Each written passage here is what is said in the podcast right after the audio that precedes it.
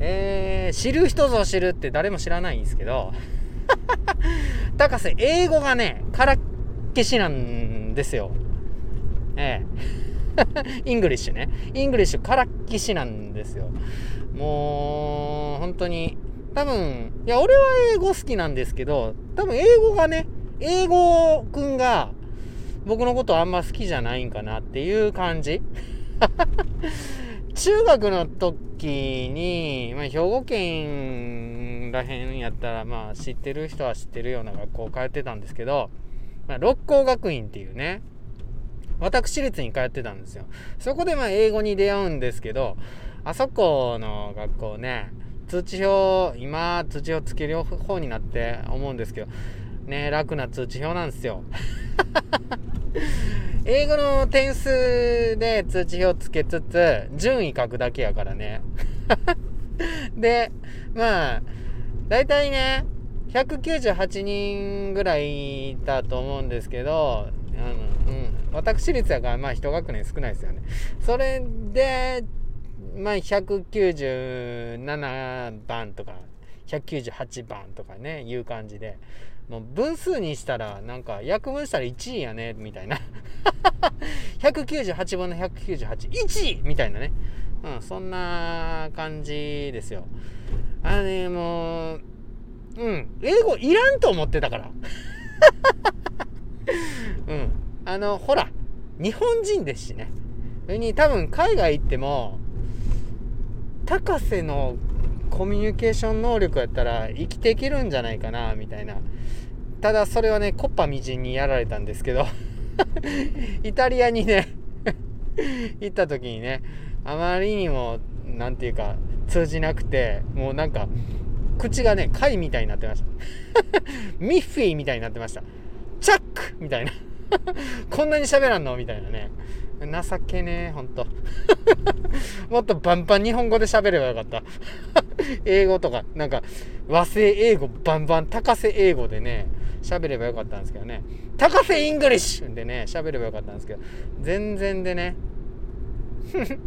で、今はね、なんか、それでも、高瀬は別に英語嫌いじゃないんで、喋りたくなってきたんですよね。こう最近。ほら、学校にも ALT の先生とかって言って、あの、海外の方が、まあ日本在住なんですけど、いらっしゃって、日本語よりも当然英語の方がお得意でいらっしゃるから、英語でせっかくね、喋る環境か英語で会話したいなとか思ったりして、英語喋れるようになりたいなって。うん、まあ、点数とかね、テストあるわけじゃないからなかなかあれなんですけど、自分なりにね、勉強法を考えたんですよ。Audible っていうね、アマゾンのさ、耳で聞く読書的なやつあるでしょ？うん。あれで、英語の本を耳から流したらいいんじゃないかみたいな。まあ、それでね、英語を喋れるようになったら、ね、苦労せんよって思うかもしれないですけどね、スピードランニングとかって耳から入るってやっぱ大事じゃないですか。もう大人のね、耳はあかんかもしれないですけども、でも、耳いいかなと思って、で、選んだのが写真のね、マライア・キャリーですよね。うん、マライア・キャリー。で、これ、Audible すごいんですよ。マライア・キャリーの書いた本なんですけども、マライア・キャリーが読んでるんですよ。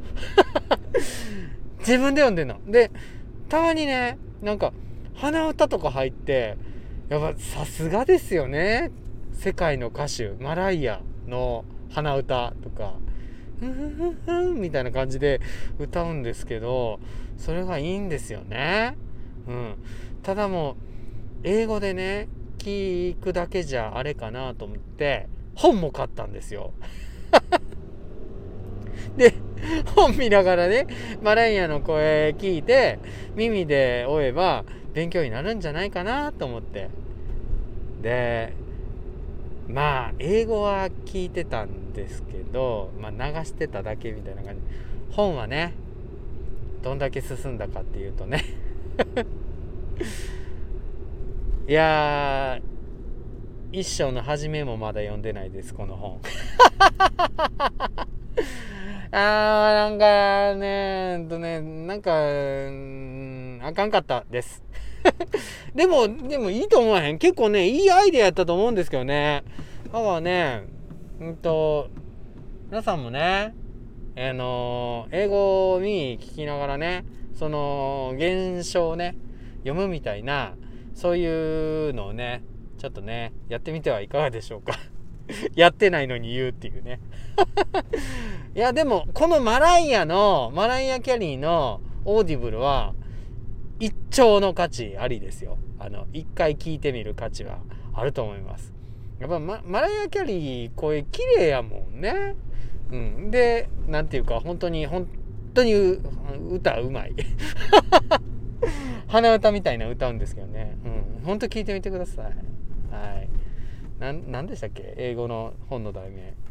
ザ・ミーンなんとか、うん、マライア・キャリーでね。マライア・キャリーである意味みたいな。感じの。全然英語ダメでしょ。はい。知らんけどね。